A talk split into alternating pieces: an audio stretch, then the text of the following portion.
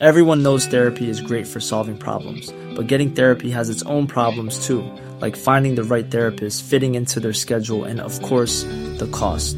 Well, BetterHelp can solve those problems. It's totally online and built around your schedule. It's surprisingly affordable too. Connect with a credentialed therapist by phone, video, or online chat, all from the comfort of your home.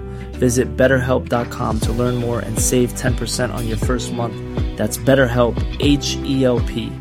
A lot can happen in the next three years. Like a chatbot may be your new best friend. But what won't change? Needing health insurance. United Healthcare Tri Term Medical Plans are available for these changing times. Underwritten by Golden Rule Insurance Company, they offer budget friendly, flexible coverage for people who are in between jobs or missed open enrollment. The plans last nearly three years in some states, with access to a nationwide network of doctors and hospitals. So, for whatever tomorrow brings, United Healthcare Tri Term Medical Plans may be for you. Learn more at uh1.com. There's never been a faster or easier way to start your weight loss journey than with PlushCare.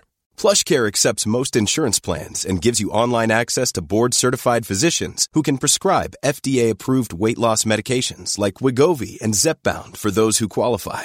Take charge of your health and speak with a board-certified physician about a weight loss plan that's right for you. Get started today at plushcare.com slash weight loss. That's plushcare.com slash weight loss. plushcare.com slash weight loss. Muy bien, ¿podemos empezar? Se han dado situaciones inéditas eh, o increíbles. Por caso quiero decir que se acabara la merluza.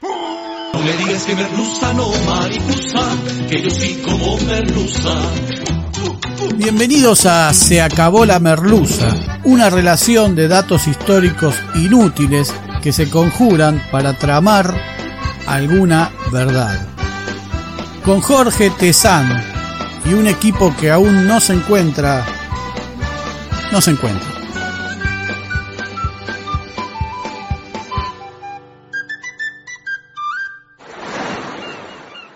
Hoy presentamos Inolvidar Malvinas. ¿Qué cosa está prohibido olvidar a 40 años de la guerra de Malvinas?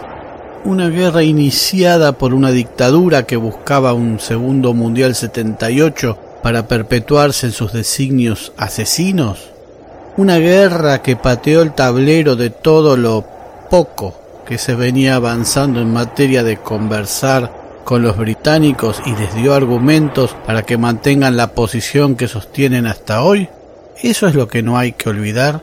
No hay que olvidar la extraña compasión argentina hacia los caídos y excombatientes que no redunda en condenar socialmente a sus autores que hace unos días eran vivados y reivindicados. Tal vez haya que olvidar que para nosotros y felizmente para el enemigo, la guerra de Malvinas reemplazó a las Malvinas, a la cuestión Malvinas, y para el idiota hegemónico no otra cosa ocurrió en Malvinas que esa guerra. Si uno mira cualquier material referido a estas islas, va a ver soldados, armas o aviones. No podemos despegar a las Malvinas de lo militar. En las Malvinas imaginarias sigue la dictadura militar. Pero lo peor de todo eso es que nos hemos despojado de la idea de las Malvinas como una parte del territorio que está apropiado por una potencia extranjera. Señoras de ruleros que se emocionan viendo a Pampita se hacen cruces por una misteriosa base china que está por ahí pero ni se inmutan porque parte de nuestro territorio, mucho más grande que una base militar extranjera, es en efecto una base militar extranjera, y que la potencia usurpadora explota los recursos naturales de la zona en un abierto y cotidiano robo a lo nuestro, mientras un señor enojotas desarrolla su odio hacia los políticos que roban o a los motochorros sucesivos gobiernos argentinos no han hecho nada por recuperar las Malvinas o han fingido hacerlo a sabiendas de que no lograrían nada y más parecen un tema molesto. Por eso, ¿qué es lo que no hay que olvidar? Una guerra. La guerra hay que olvidarla ya mismo, una de las páginas más oscuras de la historia ponerla en el estante de las vergüenzas argentinas y empezar a pensar unas Malvinas sin soldados, sin misiles, sin tanques ni balas y con familias habitándolas en ciudades. Lo que hoy llamamos Islas Malvinas fueron avistadas, comentadas, sospechadas y ubicadas desde principios del siglo XVI. Algunos dicen haber naufragado en sus cercanías y hallado refugio en lo que se cree eran sus costas pero es la expedición española de Fernando de Magallanes la que las describe y traza su primera cartografía en 1520. España se arrogaba derechos sobre las Malvinas de acuerdo a las bulas papales de 1493 de Alejandro VI Borgia, muy amigo de los reyes católicos como ya vimos en alguna merluza, que le otorgaba todas las tierras que se descubrieran hasta cien millas al oeste de las islas Azores. Y el Tratado de Tordesillas y todos los que devinieron a partir de este las citan como españolas. Pero los ingleses no siempre respetaron esta legislación y consideraron a toda la Patagonia, las Malvinas, Australia y Nueva Zelanda como res nullius o tierra de nadie, y como casi todas las potencias europeas, navegaron y rondaron la zona de Malvinas en busca de ballenas, focas y lobos marinos. Fue en 1691 cuando el capitán inglés Strong denominó Falkland al canal que separa las dos islas principales y un par de años más tarde los franceses las llamaron Malouines, de donde proviene la palabra Malvinas. Se suceden breves ocupaciones de franceses, ingleses, holandeses, españoles y todas las naciones que navegaban, hasta que en 1765 los ingleses al mando de John Byron invaden las islas por primera vez en nombre del rey Jorge III. En 1766 España incluye las islas dentro del territorio de la Capitanía de Buenos Aires, así que Francia se retira casi gentilmente, pero a los ingleses hay que sacarlos. En 1770, por orden de la corona española, el capitán de navío Juan Ignacio de Madariaga ordenó la expulsión de los ingleses que se rinden tras algunos cañonazos. Sin embargo, se les restituye el enclave al año siguiente, para ser abandonado en 1774 y destruido por España en 1780. Los ingleses habían dejado allí una placa de plomo escrita en inglés que llevada a Buenos Aires es recuperada luego por Beresford durante las invasiones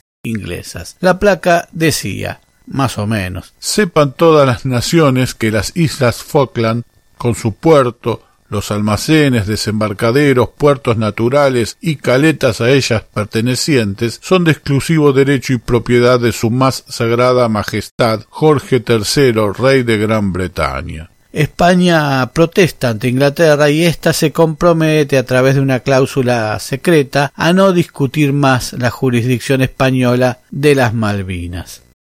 Pero 1776 había sido un mal año para los piratas porque les había surgido competencia. La independencia de los Estados Unidos llamó a los marinos británicos a hacerse de posiciones marinas para compensar las pérdidas. Es así como reclaman para su reino Australia y ocupan el Cabo, una posesión holandesa en el extremo austral de África, desde donde lanzan las invasiones a Buenos Aires. En el Tratado Anglo-Español de 1790 por la ocupación ibérica de la bahía de Nucta, hoy Canadá, ambas potencias reconocían sus posesiones mutuas, entre las que estaban las Malvinas para España. Sin embargo, España concedió derechos de explotación para comerciar, navegar, pescar y cazar en sus océanos Atlántico, Austral y Pacífico, siempre que no se hiciera a menos de 54 kilómetros de las poblaciones hispanas. Es como darles la mano gracias a la que se agarrarán hasta el codo.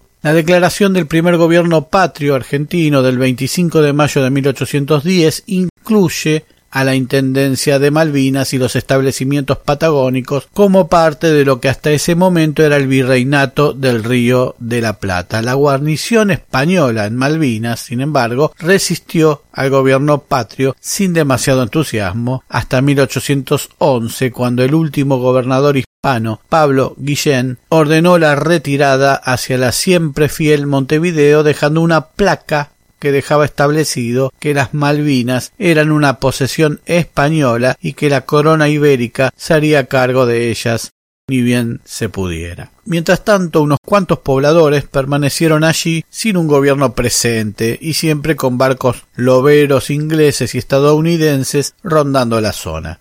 Recién en octubre de 1820, el gobierno de Buenos Aires, a cargo de Martín Rodríguez, despacha hacia las islas a la corbeta Heroína, propiedad del mecenas Patricio Lynch, al mando del coronel angloamericano David Hewitt, que en un muy accidentado viaje en el que sufrió un motín, llega a las islas en octubre de aquel año y el 6 de noviembre iza por primera vez la bandera argentina en un acto de soberanía al que invita a capitanes de barcos que andaban por la zona. Unos 80 miembros de su tripulación de 200 hombres estaban muy enferma de escorbuto en ese momento y muchos ya habían fallecido, lo cual hizo prácticamente imposible el desalojo de los cazadores ingleses y estadounidenses que cazaban lobos marinos en las islas. El 2 de febrero de 1825 se firma un tratado de libre navegación entre las Provincias Unidas del Río de la Plata y la Gran Bretaña. El tratado nos reconocía como una nación independiente del Reino de España y establecía una dudosa libertad de comercio recíproca, ya que nosotros no contábamos con las naves ni los medios para ejercerla. También la disminución de los derechos de importación y la exhibición de tasas portuarias para ambas partes, que redundaba solo en ellos, la libertad de culto para los súbditos británicos en nuestro país y la abolición de la esclavitud de acuerdo a la Asamblea del año 13, aunque poco después se le permite a los ingleses continuar con la esclavitud porque es una de sus costumbres religiosas. Todo bien, todo tranquilo, nada podía salir mal. Pero todo esto de la usurpación de las Malvinas tiene un protagonista o un cómplice impensado y del que nunca se nos dijo nada, absolutamente nada. Cuando hablamos del robo de las Malvinas, hablamos de Inglaterra, nunca de los Estados Unidos, pero parece ser que el reino jugó en tándem con aquel país en toda la cuestión. El 10 de junio de 1829, Luis Bernet, un hamburgués nacido en Hamburgo y de padres franceses, fue designado primer gobernador militar y político de las Islas Malvinas. Bernet se estableció en Puerto Soledad, al que rebautizó Puerto Luis y estableció una próspera colonia de unas 150 personas que funcionaba casi como una estancia del mismo gobernador. Bernet también reclamaba sin éxito a Buenos Aires la presencia permanente de tropas y un navío de guerra para custodiar las islas, y en ejercicio de los legítimos derechos de caza y pesca, una y otra vez detuvo y confiscó la mercadería de barcos loberos ingleses y estadounidenses que depredaban las islas y que ya eran viejos conocidos del gobernador. Harto de advertirlos, Bernet capturó y decomisó tres goletas estadounidenses, la Harriet, la Breakwater y la Superior. Ante la falta de una guarnición militar argentina, la Breakwater logró escapar y avisar sobre la situación a los Estados Unidos. Bernet termina liberando a la Superior, haciéndole firmar a su capitán un reconocimiento de la soberanía argentina sobre el archipiélago y un compromiso de presentarse ante la justicia en un cierto plazo. Y envió a la restante Harriet a Buenos Aires, a donde llegó el 19 de noviembre de 1831. El cónsul de los Estados Unidos en Buenos Aires, John M. Forbes, enterado de la situación, ya se encontraba actuando al respecto, pero muere repentinamente. Así que el encargado de negocios, George W. Slacum, tan George W. como Bush, asumiendo la función de Forbes sin ninguna autorización ni designación oficial de Washington, comienza a efectuar reclamos impertinentes ante un gobierno que no lo reconoce como tal ni puede reconocerlo como tal por no tener sus credenciales y por lo tanto no puede hacerse cargo de sus quejas. Así que Slacum toma contacto con el manco capitán Silas Duncan al mando de la fragata de guerra SS Lexington y emitió un ultimátum al gobierno argentino. Si no se liberaba a la corbeta Harriet, la Lexington tomaría represalias sobre las instalaciones argentinas en Malvinas. El capitán Duncan instó por fuera de sus funciones, usos y costumbres, a la rendición inmediata de Bernet para ser enjuiciado como ladrón y pirata. Los ingleses meten fichas en el asunto. Le dicen a Slacum que la Argentina no tiene derechos sobre las Malvinas y que su Majestad no había renunciado a sus derechos sobre el archipiélago. Slacum parece ser manejado o acepta hacerlo en todo este asunto para que ambos países pudieran sacar tajada. El 28 de diciembre de 1831, enarbolando banderas francesas, Many of us have those stubborn pounds that seem impossible to lose, no matter how good we eat or how hard we work out. My solution is PlushCare. PlushCare is a leading telehealth provider with doctors who are there for you day and night to partner with you in your weight loss journey. They can prescribe FDA-approved weight loss medications like Wagovi and Zepbound for those who qualify. Plus, they accept most insurance plans. To get started, visit plushcare.com slash weight loss. That's plushcare.com slash weight loss. Millions of people have lost weight with personalized plans from Noom. Like Evan, who can't stand salads and still lost 50 pounds. Salads generally for most people are the easy button, right? For me, that wasn't an option. I never really was a salad guy. That's just not who I am. But Noom worked for me. Get your personalized plan today at Noom.com. Real Noom user compensated to provide their story. In four weeks, the typical Noom user can expect to lose one to two pounds per week. Individual results may vary.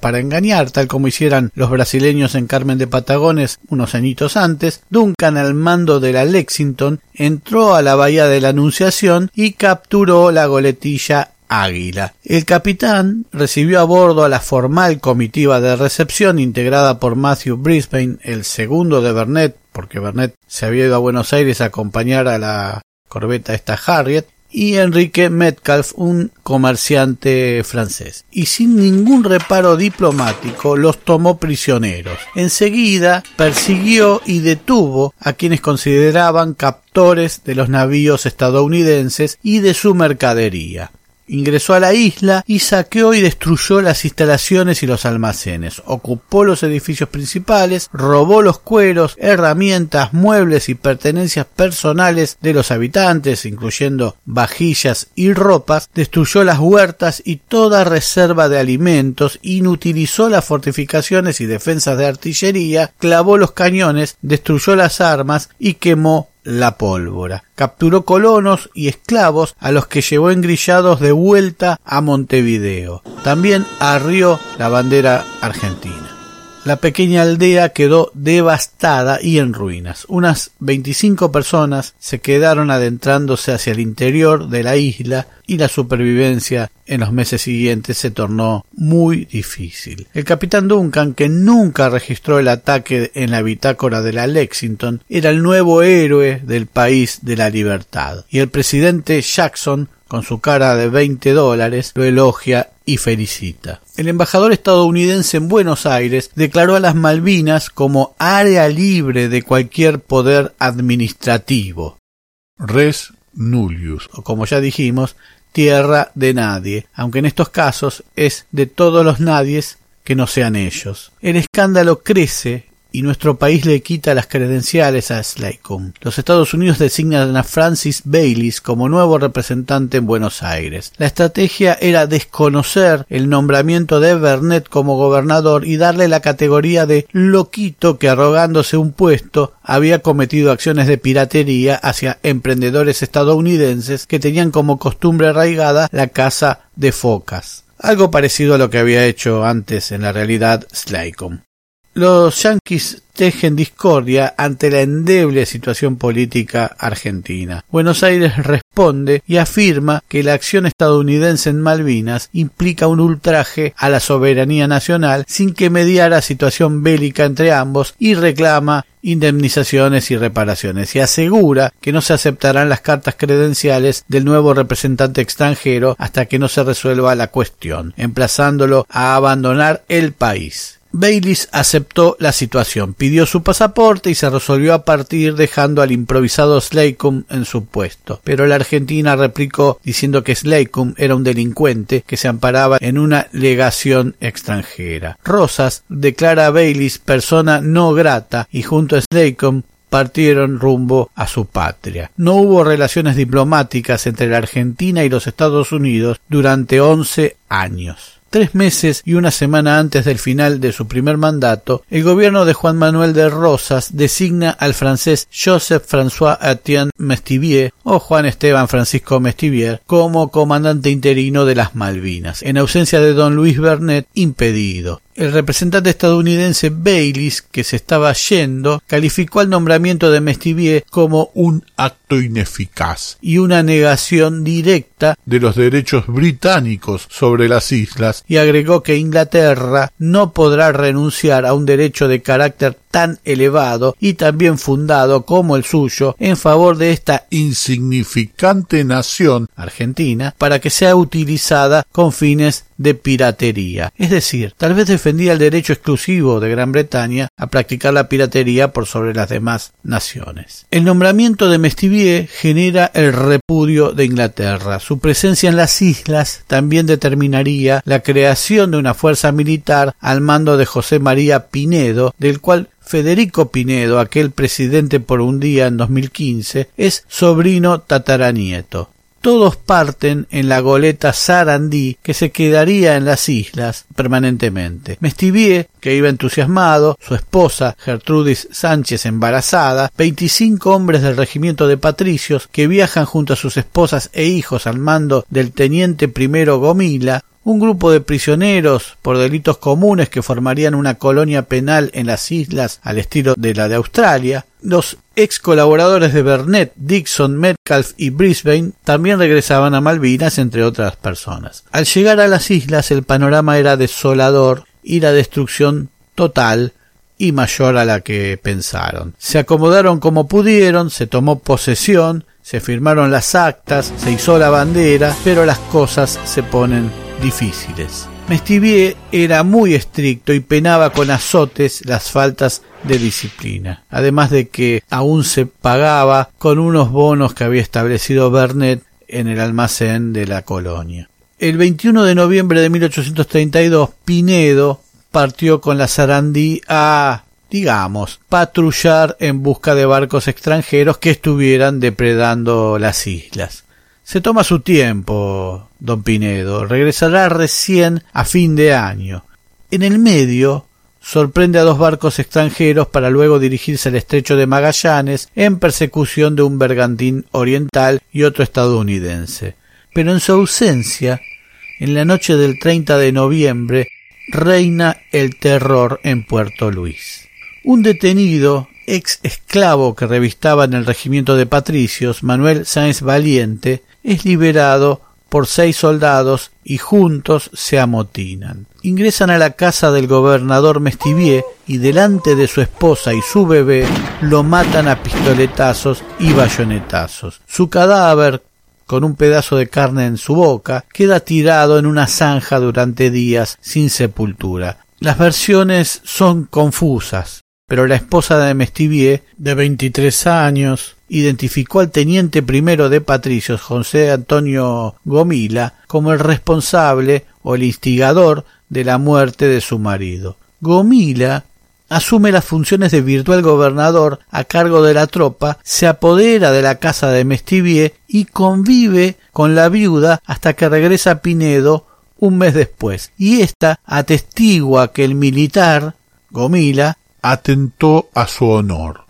Gomila festejaba ante la viuda de Mestivier el asesinato de su marido y había quemado papeles del gobernador. Algunos amotinados robaron caballos y huyeron hacia el interior de la isla Soledad. Una nave francesa y otra británica intervienen para que la situación no pase a mayores. Cuando Pinedo, al mando de la goleta Sarandí, regresó hacia fin de año para pasar las fiestas tranquilo, restableció el orden al encontrar la situación como la encontró, Gomila, Sáenz Valiente y los fugitivos fueron apresados. Durante un par de días pareció que la calma volvía, pero el drama recién comenzaba. A las nueve de la mañana del 2 de enero de 1833, la fragata de guerra inglesa Clio, al mando del capitán John James Onslow, ancló en la bahía de Puerto Luis venía apoyada por otro navío que esperaba a la distancia. El capitán británico, hijo del almirante Richard Onslow, héroe de la batalla de Camperdown, le informa a Pinedo que tenía órdenes de ocupar el archipiélago en nombre del rey Guillermo IV y le da veinticuatro horas de plazo hasta el día siguiente para arriar la bandera argentina y retirarse, y que en caso de encontrar resistencia ejercería la necesaria violencia. Pinedo, cuyas órdenes eran deberá defenderse de cualquier superioridad de que fuere atacado con el mayor valor, nunca se rendirá a fuerzas superiores sin cubrirse de gloria en su gallarda resistencia y no podrá retirarse de las Islas Malvinas mientras no recibiera orden competente para efectuarlo, se rinde sin disparar una bala. Considera que las fuerzas de la Clio son superiores y al igual que Astiz 149 años después se rinde sin disparar una bala. Junta sus cosas y ofrece plazas en la Sarandí para quienes quisieran abandonar las islas. En una argucia institucional, Pinedo entonces nombra comandante político y militar de las Malvinas, al francés Jean Simon, un antiguo empleado de Bernet que era analfabeto. A la mañana siguiente, Pinedo observa desde la Sarandí, sin siquiera sospechar que era uno de los días más tristes de la patria, cómo el capitán Onslow iza la bandera británica. Poco antes del mediodía, un oficial inglés corre hacia la embarcación argentina en sus brazos lleva la bandera celeste y blanca, prolijamente doblada, y la entrega al capitán asegurando que las fuerzas de ocupación habían encontrado esa bandera extranjera en territorio de su Majestad. A las cuatro de la tarde del 4 de enero de 1833, la Sarandí leva anclas y parte a Buenos Aires. Es el último día argentino en las Malvinas en casi siglo y medio. ¿Cómo terminó todo? Los sublevados de noviembre de 1832 colgaron de la horca. Sáenz Valiente además sufrió antes la amputación de su mano derecha para hacerlo más divertido no más. El abusador Gomila fue condenado a dos años con medio sueldo en un fortín a su elección, pese a las protestas de la señora Mestivier. Y Pinedo recibió una pena simbólica. Adujo que la mayoría de sus soldados eran británicos y que éstos no resistirían a su propia bandera porque de ser derrotados deberían ser colgados del propio barco. Cuatro meses de suspensión sin goce de sueldo, nada al lado de lo perdido. Luego fue reincorporado por las circunstancias de las sucesivas guerras y varias naves de la Armada han llevado su nombre durante todos estos años. La historia de las Malvinas es mucho más ancha que la guerra que hoy evocamos solo por la redondez de la fecha. Lamento que para algunos, incluso con soberbia, todo el mundo es lo que sucedió durante su tiempo vital, y que para generaciones más recientes, jóvenes paradójicamente ancianos, la vida es una especie de tablero de ajedrez en el que el jaque mate ya está plantado, las cartas ya fueron repartidas y que intentar mover las fichas y toda posible lucha es hasta irrespetuoso.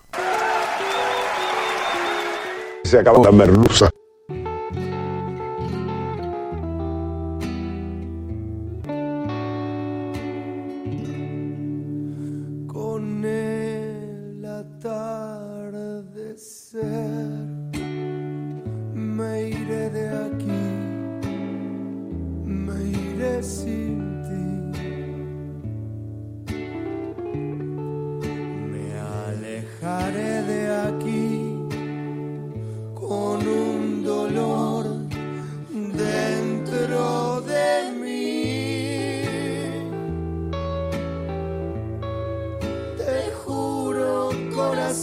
Nuevos capítulos de Se acabó la merluza. Se acabó la merluza es idea, redacción, recopilación y hace lo que puede Jorge Tezán. Muchas gracias.